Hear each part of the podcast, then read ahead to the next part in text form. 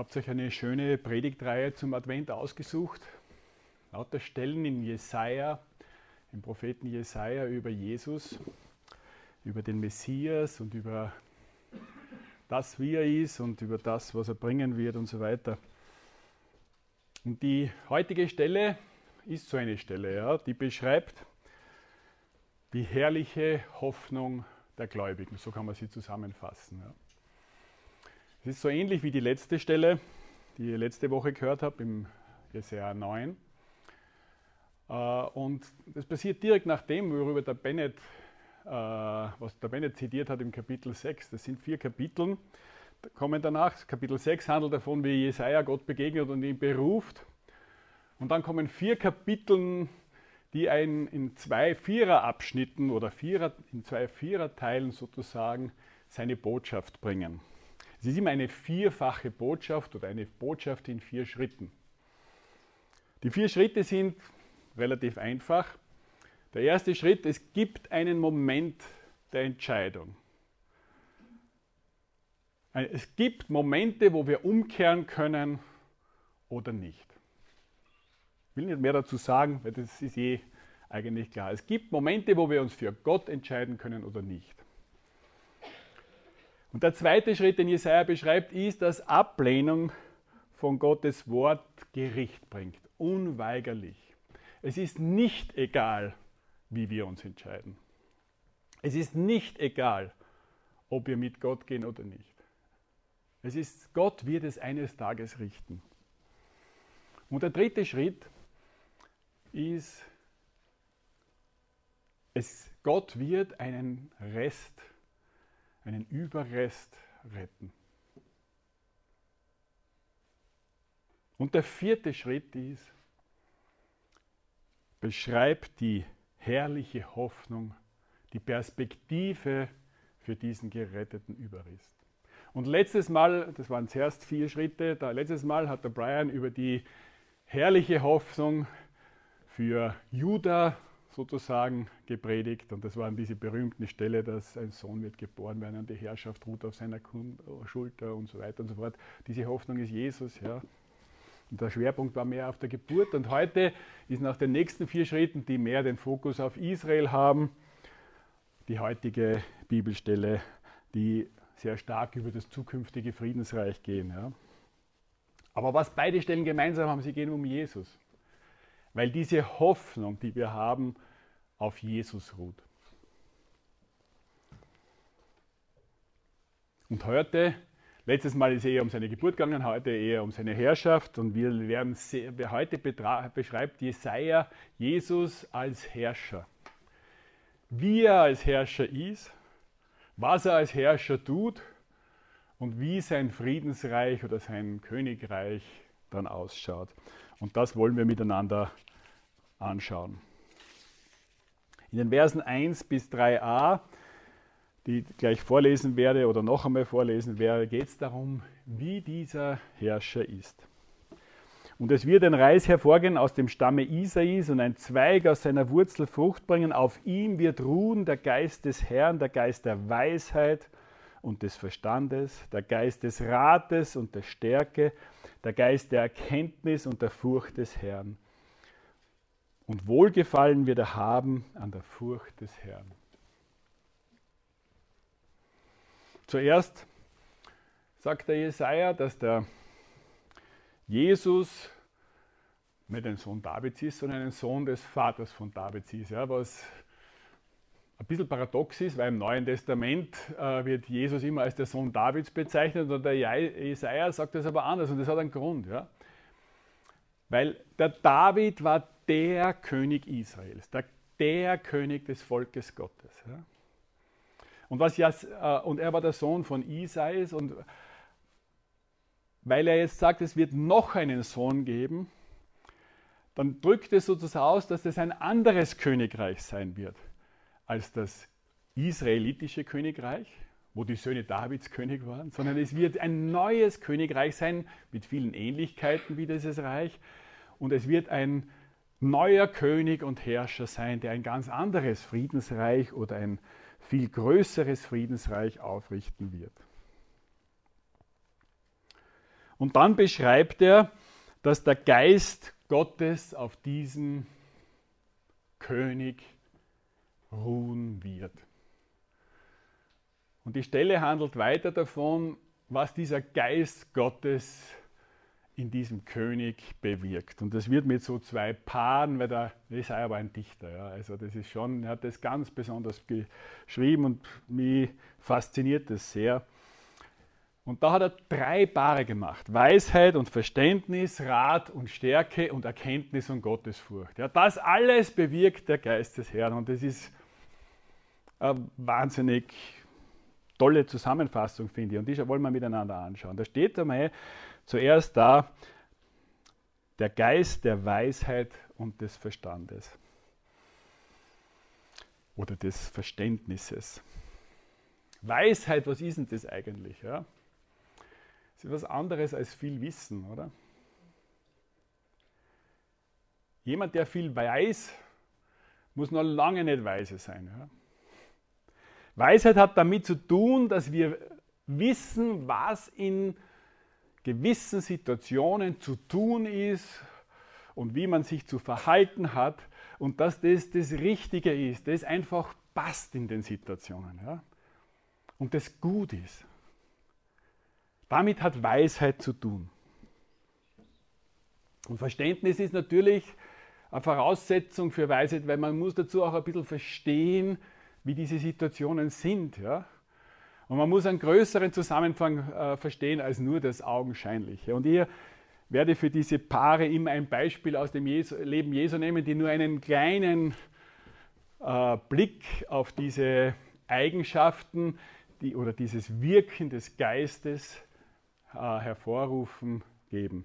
Und für dieses habe ich ausgesucht, dieses Beispiel, wo Jesus dieser Ehebrecherin begegnet. Ja. Diese Ehebrecherin, die vor ihn gebracht wird, auf frischer Tat äh, ertappt von ja, hohen Juden, sage ich jetzt einmal, religiösen Juden, die sagen, die Jesus eigentlich, denen geht es gar nicht um die Wahrheit, die wollen eigentlich Jesus eine Falle stellen, ja, und die denken sich, im Alten Testament steht, die Ehebrecherin muss gerichtet werden, muss gesteinigt werden, sie hat etwas Schreckliches getan. Und auf der anderen Seite redet Jesus davon, dass er Menschen rettet. Jetzt wollen wir ihn in eine Spannung bringen. Ja? Und da ist in Weisheit gefragt. Was soll er tun, oder? Und es ist, finde ich, so genial, was Jesus tut, oder? Dieser berühmte Satz, wo er sagt, wer keine Sünde hat, der werfe den ersten Stein. Und das ist Weisheit. Weil er hebt das Wort Gottes überhaupt nicht auf. Er sagt, der Ehebruch ist was Schlimmes. Ja? Aber er findet einen Weg, das in Einklang zu bringen, dass das momentan nicht dran ist. Ja? Vor allem nicht für die, die da hingehen. Und er bringt sie dazu zu erkennen, dass sie eigentlich dann auch Steine verdienen würden, oder? Weil nicht nur die Ehebrecherin Sünde ist. Ja? Nicht nur die, die gerade auf frischer Tat ertappt ist, Sünderin ist. Und die Geschichte ist ja so genial, oder? Die gehen nach, er schreibt dann am Boden, wir wissen nicht was, und die gehen alle weg. Und zum Schluss steht er mit dieser Frau allein da. Und wieder so, er sagt zu ihr, ich werde dich jetzt auch nicht richten. Aber er sagt zu ihr, es ist nicht egal, was du getan hast. Er sagt zu ihr, geh hin und sündige nicht mehr. Er weiß einfach in dieser Situation, in seiner gewaltigen Weisheit und seinem Verständnis für die Juden und für die Frau, wie er zu handeln hat. In einer Weise und einem Verständnis, das weit über das hinausgeht, wie wir ohne den Geist Gottes sein können. Jesus ist weise und verständnisvoll im wahrsten Sinne des Wortes. Und wenn wir so jemanden zum König und Herrscher haben, dann ist es einfach super. So einen König und Herrscher will man haben, oder? Der in schwierigen Situationen weiß, was zu tun ist, und Verständnis hat für die schwierigsten Situationen. Das Zweite, was der Geist Gottes in Jesus bewirkt, ist Rat und Stärke oder in anderen Übersetzungen Rat und Kraft. Und das ist in schwierigen Situationen genau das, was man braucht. In, bei uns heißt es, dann ist guter Rat teuer, oder? Weil wir nicht wissen, was wir tun sollen. Und in schwierigen Situationen brauchen wir nicht nur guten Rat, sondern auch, aha, soll keine Sintflut äh, hervorrufen, äh, wir brauchen auch Kraft, solche Situationen durchzustehen. Die Situation, wo bei mir, wo für mich bei Jesus das so deutlich zum Ausdruck kommt, ist die, wie er im Garten Gethsemane war, oder? Kurz vor seinem, bevor er gekreuzigt wurde, bevor all sein Leiden begonnen hat in Jerusalem. Und Jesus hat gewusst, dass das auf ihn zukommt. Ja? Und das war schwer für ihn. Und er hat gebetet. Und die Bibel sagt, ich kann mir das nicht vorstellen, wie das heißt, er hat Blut geschwitzt. Ja? Das heißt, er hat einen Stress gehabt. So einen Stress, dass er Blut geschwitzt hat. Er hat Angst gehabt. Und er hat eigentlich einen Weg gesucht, wie er dem ausweichen kann, oder? Ganz eindeutig. Und er hat Rat gebraucht. Und der Rat ist ja legendär, oder? Der Rat ist legendär, und er drückt sich aus in seinem Gebet, wo er sagt, also er möchte, dass der Kelch an ihm vorübergeht. Er bittet Gott darum, bitte lass das nicht mit mir passieren. das ist einfach zu schwer und zu hart. Aber nicht mein, sondern dein Wille geschehe. Der Rat, den er sich selber in dem Gebet gibt, ist, der Gott folgen ist wichtiger als das, was mir jetzt gut erscheinen würde, ja? nämlich nicht aufs Kreuz zu gehen. Und der Rat, den er sich in seinem Gebet gibt, ist, Gottes Wille ist wichtiger als das und richtiger als es. Egal, ob es mir jetzt passt oder nicht passt. Und die Engel haben ihm beigestanden. Ja. Er hat Kraft bekommen. Der Geist hat ihm dann die Kraft gegeben, auch diesen schwierigen Weg Gottes durchzugehen. Das wünsche ich mir für mich auch in Situationen, wo es schwierig ist und wo ich Dinge will, die dann vielleicht, wo der Wille Gottes einfach anders ist, oder? Und dann braucht man Stärke und dann braucht man Kraft. Und die kann uns Gott geben. Jesus war uns da ein Riesenvorbild, oder? Jesus ist ein Herrscher, der auch einen schwierigen Weg geht, wenn es richtig ist wenn es der Wille Gottes ist. Der, der weiß, was dann zu tun ist. Und er hat die Kraft dazu, das durchzustehen. Wir wissen, dass er am Kreuz durchgehalten hat bis zum Schluss, oder? Und zum Schluss sagen konnte, es ist vollbracht. Er hat das vollbracht, dass er die Sünde der Welt getragen hat und bezahlt hat. Und das war nicht leicht und einfach selbst für ihn als Gottes Sohn nicht. Und der Geist hat das in ihm bewirkt. Und so einen Herrscher will man haben, oder? So einen Herrscher braucht man eigentlich. Und das Dritte, was dieser Geist des Herrn bewirkt, ist Erkenntnis und Furcht des Herrn. Und ich denke, mit Erkenntnis sind hier nicht allgemeine Erkenntnisse aus der Physik, aus der Biologie, aus der Medizin oder sonst wo gemeint, sondern ich glaube, dass da, was, dass da mehr gemeint ist, dass wir Gott erkennen. Es, ist, es fällt mir sehr schwer zu beschreiben, was Gott erkennen ist, weil es ist mehr als wiss, etwas über ihn wissen. Es ist mehr als wissen, dass er gescheit ist dass er mächtig ist, dass er überall ist. Das können wir gar alles tun, so völlig unberührt als Personen. Wenn wir Gott erkennen, können wir nicht als Person unberührt sein. Das, was der Bennett am Anfang vorgelesen hat, wie der Jesaja Gott erkannt hat, er hat gezittert. Das, hat, das war nicht ein intellektuelles äh, Erlebnis allein, ein intellektuelles Erkennen allein, sondern das war, da hat eine Person eine andere getroffen und etwas von ihm erkannt.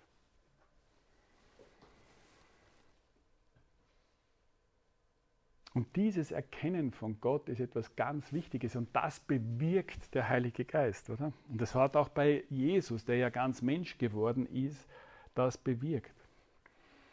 Und was es noch bewirkt ist, Gottesfurcht, oder? Weil wenn wir erkennen, wie Gott ist, dann entsteht Gottesfurcht. Und was ist jetzt Gottesfurcht? Das ist so ein schwieriges Wort und es könnten mehrere Predigten darüber gepredigt werden. Ich finde so eine Definition, die ich von John Oswald habe, einem, einem amerikanischen Theologen, sehr, sehr schön und bezeichnet. Gottesfurcht drückt sich aus dadurch, dass wir Gott gehorchen, Gott gefallen und Gott ehren. Gott gefallen wollen oder Gott ehren. Aber wenn wir gottesfürchtig sind, gefallen wir Gott. Ja? Und das ist schon eine schöne Kombination, weil Gottesfurcht bewirkt Unterordnung unter Gott. Ja? Und Unterordnung drückt sich aus, indem wir tun, was er sagt. Man kann nicht sagen, ich fürchte Gott und ich tue das Gegenteil von dem, was er sagt. Oder? Das geht nicht. Und wenn ich jemanden ernsthaft fürchte, dann möchte ich ihm gefallen, weil ich befürchte, wenn ich ihm nicht gefalle, dann könnte das schlimme Auswirkungen haben, oder? Aber es hat auch noch diesen Aspekt, dass es Gott ehren möchte. Wenn ich erkenne, wie Gott ist, dann möchte ich, dass das herauskommt, dass das andere auch sehen, dass das sichtbar wird, dass Gott das ehrwürdigste, die ehrwürdigste Person im Universum ist, die es gibt mit riesigem Abstand vor allem anderen. Unvergleichlich zu allem anderen. Und das möchten wir, dass das irgendwie sich ausdrückt.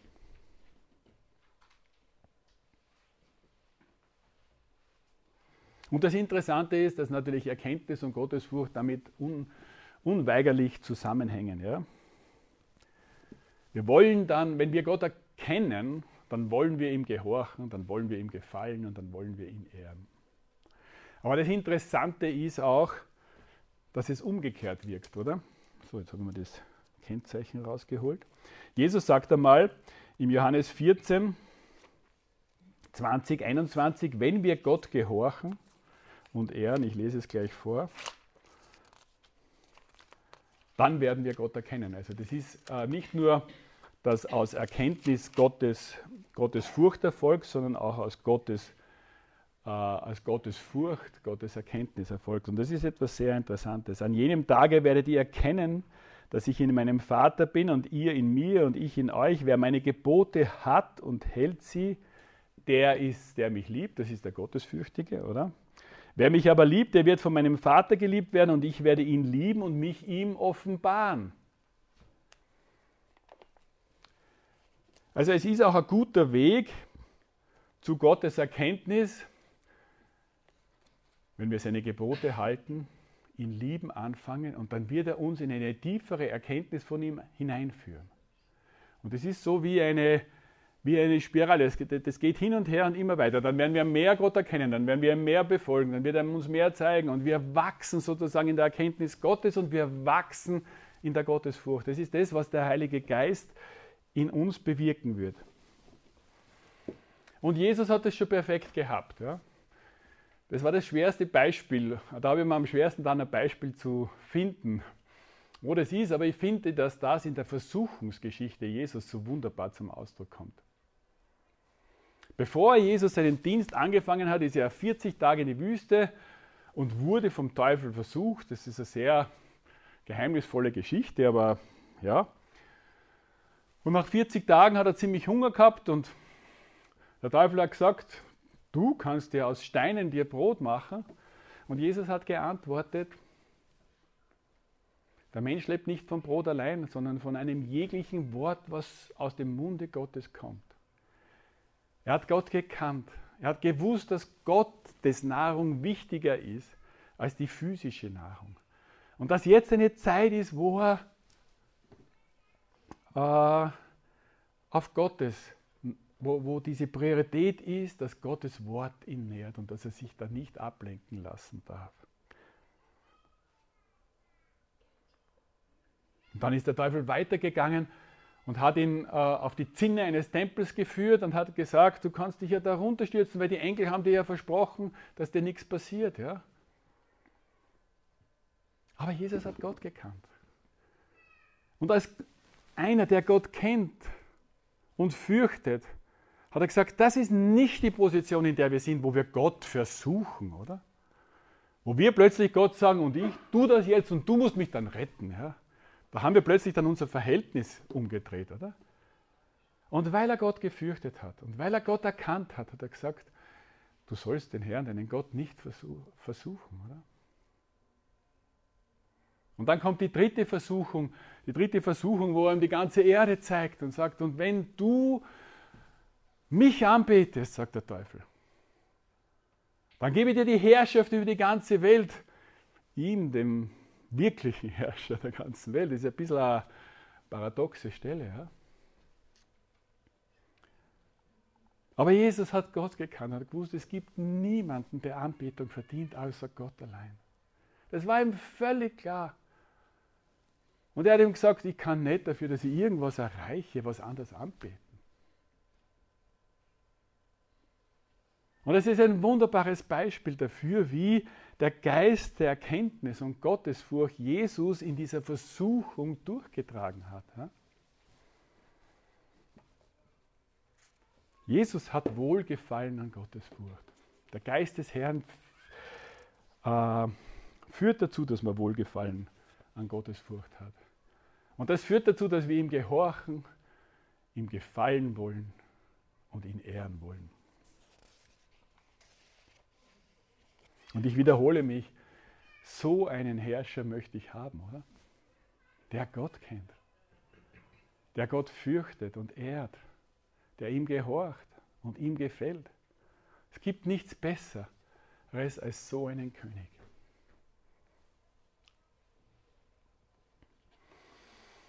Ja, dann kommen wir zu diesen nächsten Versen in 3b bis 5. Da wird die Art seiner Herrschaft, habe ich das genannt, beschrieben. Und ich möchte es vorlesen. Er wird nicht richten nach dem, was seine Augen sehen, noch Urteil sprechen nach dem, was seine Ohren hören, sondern wird mit Gerechtigkeit richten, die Armen und rechtes Urteil sprechen den Elenden im Lande.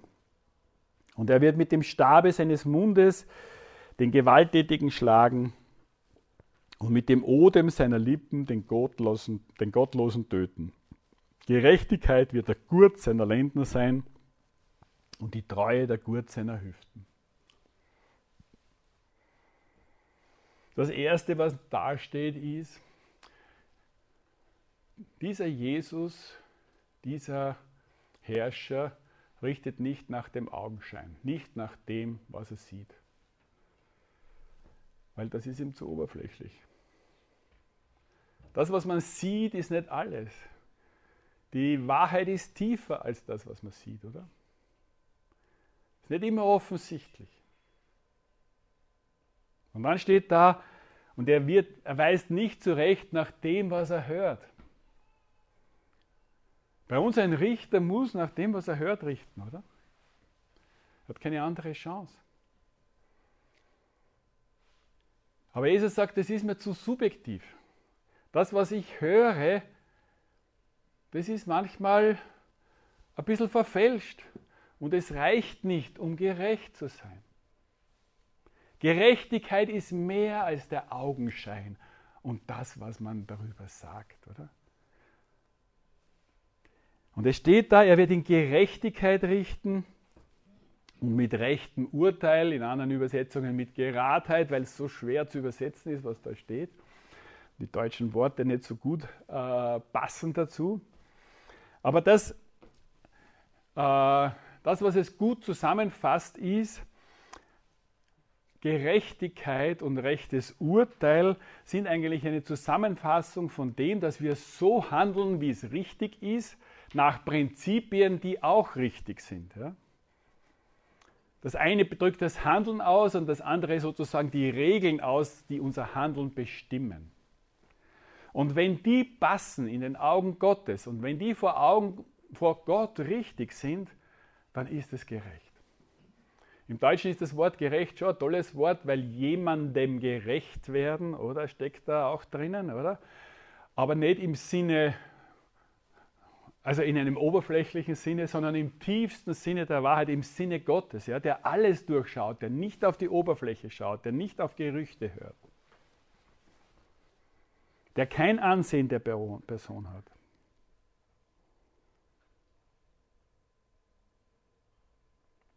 Und es werden sowohl die Taten als auch die Prinzipien dahinter berücksichtigt. Ja. Und das ist die Herrschaft, die Jesus hat. Ja. Die ist zutiefst gerecht und richtig. Und das, was dann noch betont wird, es gibt kein Ansehen der Person mehr. Ja. Wie ich darüber nachgedacht habe, was das bedeutet, bin ich draufgekommen, wie selbstverständlich es für mich ist, dass die Mächtigen sich das richten können. Ja? Wir in unserer Gesellschaft sind gewohnt, dass jemand, der mächtig ist, der mächtig genug ist, wenn er Regeln bricht, einen Weg finden wird, wie er da rauskommt. Und ich merke das bei mir, wenn einer einmal nicht rauskommt, dann bin ich ganz glücklich, dass das einmal passiert. Ja? weiß nicht, wie es euch da geht, ich bin ein schlechter Mensch, ich habe da ein bisschen vielleicht Schadenfreude, aber, äh, aber ich glaube, ihr kennt das, was da gemeint ist, oder? Wir sind gewohnt, dass sehr mächtige Leute über den Regeln stehen, ja? weil sie sich richten können mit ihrer Macht. Das ist bei Jesus nicht so. Jesus kennt kein Ansehen der Person und es ist wurscht, ob du mächtig, reich, arm oder völlig unmächtig und schwach bist. Jesu Handeln als Richter ist eines, der auf, nicht auf das schaut. Er handelt nach den wirklichen, tiefen, gerechten Prinzipien für alle Menschen. Seine Herrschaft ist geprägt vom gerechten Handeln und von gerechten Regeln. Und da lasst er sich nicht davon wegbringen. Finde ich wahnsinnig wichtig und cool freue mich drauf, wenn ich mal in einer Welt lebe, wo das so ist. Und dann steht im Vers 5 noch, Gerechtigkeit wird der Gurt seiner Lenden und die Treue der Gurt seiner Hüften sein. Wieder eine dichterische Sprache. Der Gürtel vom Gewand hat etwas ausgedrückt, ich bin bereit. Ja? Man hat sich gegürtet und dann konnte man eine Reise antreten oder aufstehen oder ja, einfach etwas machen. Ja? Und was Jesus bereit macht zum etwas machen und tun, ist seine Gerechtigkeit und seine Treue zu Gott. Das Wort, was mit Treue zu tun hat, kann man auch mit Wahrheit übersetzen. Oder was hier mit Treue übersetzt ist, kann man auch mit Wahrheit übersetzen. Und das ist nicht Wahrheit von dem, was nicht nur was richtig ist, sondern ist auch im Einklang mit der, mit der Wahrheit Gottes, sage ich jetzt einmal. Mit der Realität, wie Gott sie sieht. Ja?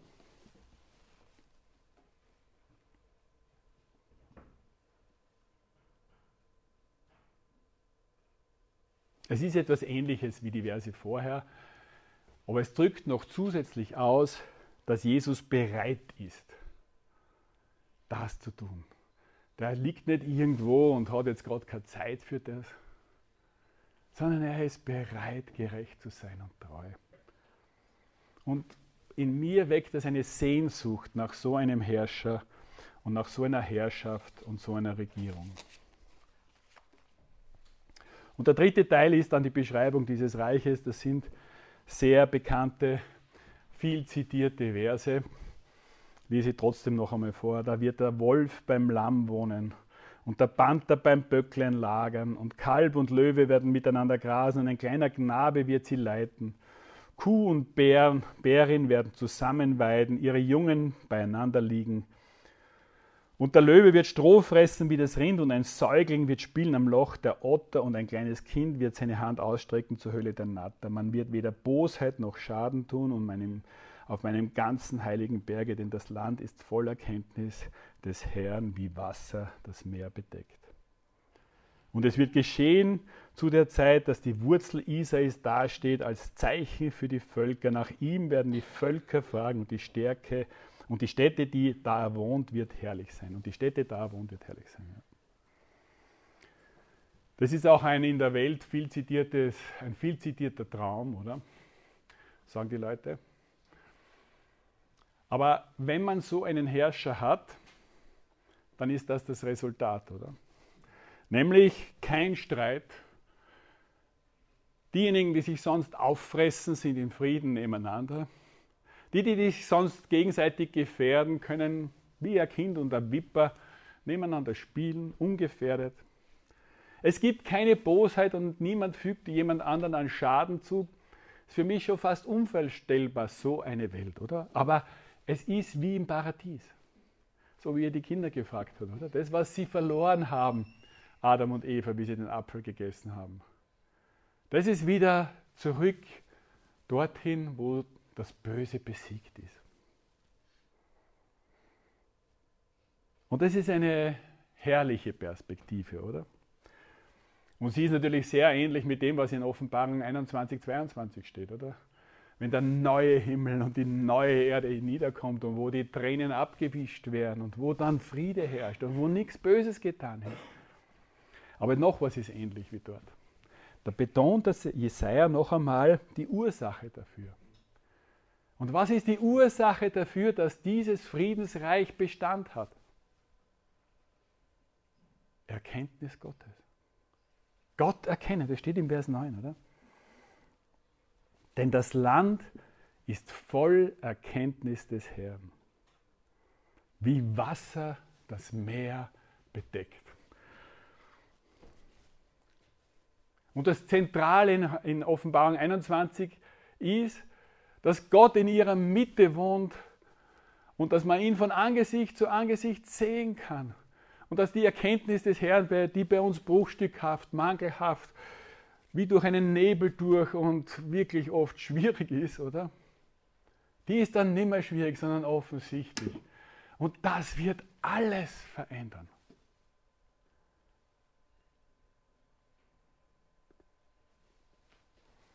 Das ist die herrliche Hoffnung des geretteten Überrests oder der Gläubigen. Diese Erkenntnis Gottes in einer völlig anderen Dimension, die uns jetzt nicht einmal vorstellbar ist, oder? Und das wird uns dann in Ewigkeit gottesfürchtig machen, im tiefsten Sinn des Wortes, auch in einer Dimension, die wir jetzt noch gar nicht kennen. Und weil der Jesaja so ein genialer Prophet ist, setzt er noch einen Satz dazu. Weil bisher hat er hauptsächlich von Juda in Israel gehandelt und er hat einfach gesagt, das hat eine Dimension, die weit über Juda und Israel hinausgeht. Oder? Deshalb Vers 10, wo da steht, dieser Jesus ist nicht nur für Juda und Israel da, sondern für alle Nationen, oder?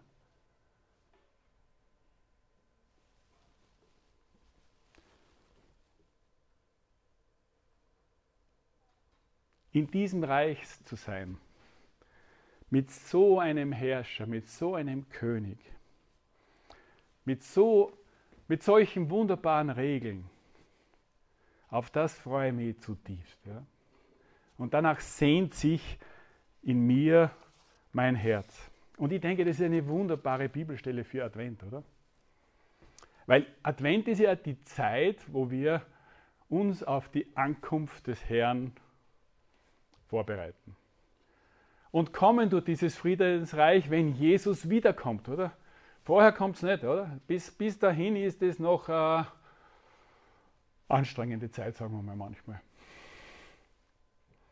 Und wir denken im Advent an das erste Kommen Jesu, oder? Hauptsächlich Weihnachten, die Geburt Jesu in Bethlehem und im Stall.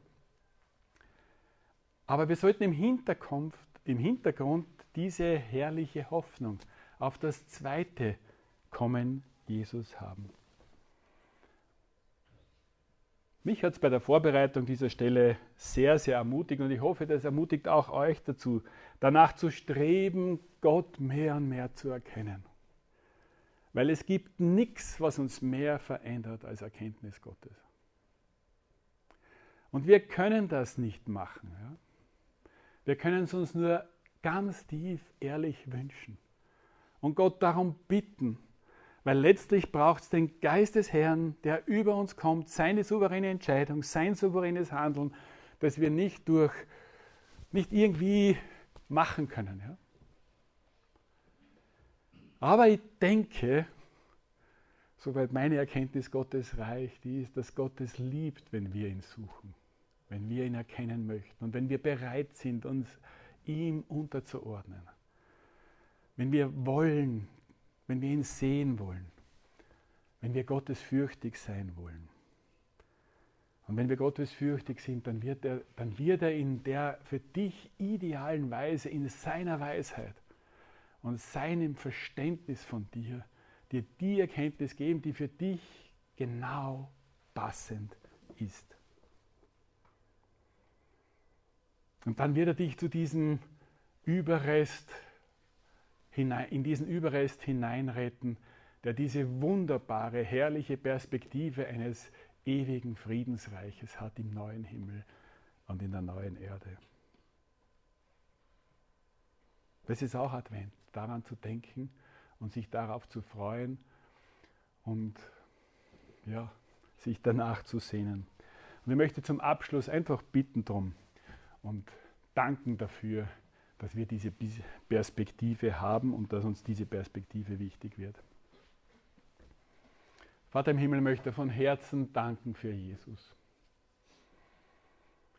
Und dass wir so ein bisschen was von seiner Herrlichkeit und von deiner Herrlichkeit durch ihn sehen konnten und können.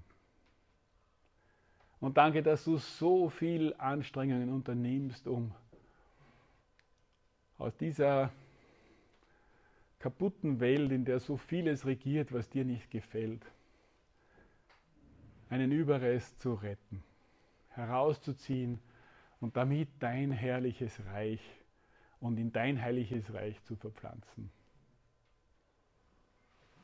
Ich bitte dich für jeden von uns hier und für die Menschen in unserer Umgebung, dass sie etwas von dir erkennen und dass sie das zu dir zieht und dass sie deine Kinder und Jünger werden und dass du sie rettest und dass sie teilhaben können an der herrlichen Perspektive, die dieser Überrest hat. Und ich freue mich darauf, auf diese ewige Zukunft in deinem Friedensreich. Amen.